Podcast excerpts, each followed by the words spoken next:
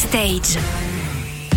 Aujourd'hui, nous recevons le chanteur, auteur, compositeur Arnaud Santamaria. Bonjour Arnaud. Bonjour. Alors, vous avez pu financer et créer vos deux premiers albums grâce aux internautes et on vous a ensuite découvert il y a quelques années dans l'émission Rising Star sur M6 où vous avez pu chanter l'une de vos compositions sur scène, c'était la chanson Ma mère.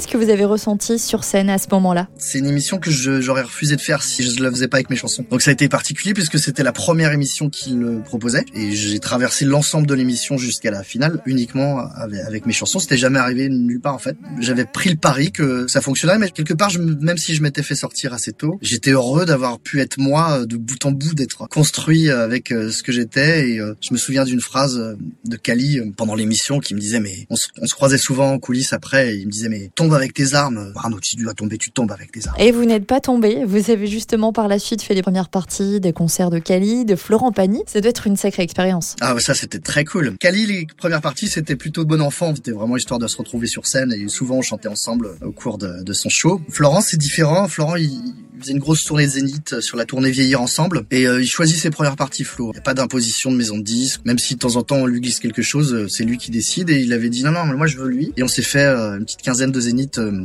ensemble. Pareil d'une manière folle parce que on voyageait ensemble, on partageait les mêmes hôtels. Il m'a jamais isolé. J'étais pas une première partie euh, en dehors du show. J'étais une première partie avec lui, son show, ce qui m'a permis de le rencontrer de manière très sérieuse. J'ai rencontré l'homme, pas que l'artiste, et j'ai découvert un homme euh, fantastique, très vrai également. Euh, Florent a quelque chose de de- d'extrêmement sincère. Il triche pas du tout non plus. Et vous avez depuis composé pour David Hallyday. En ce moment, vous préparez un nouvel album et on a quand même pu en découvrir un échantillon avec ce titre. Je suis une femme comme une autre.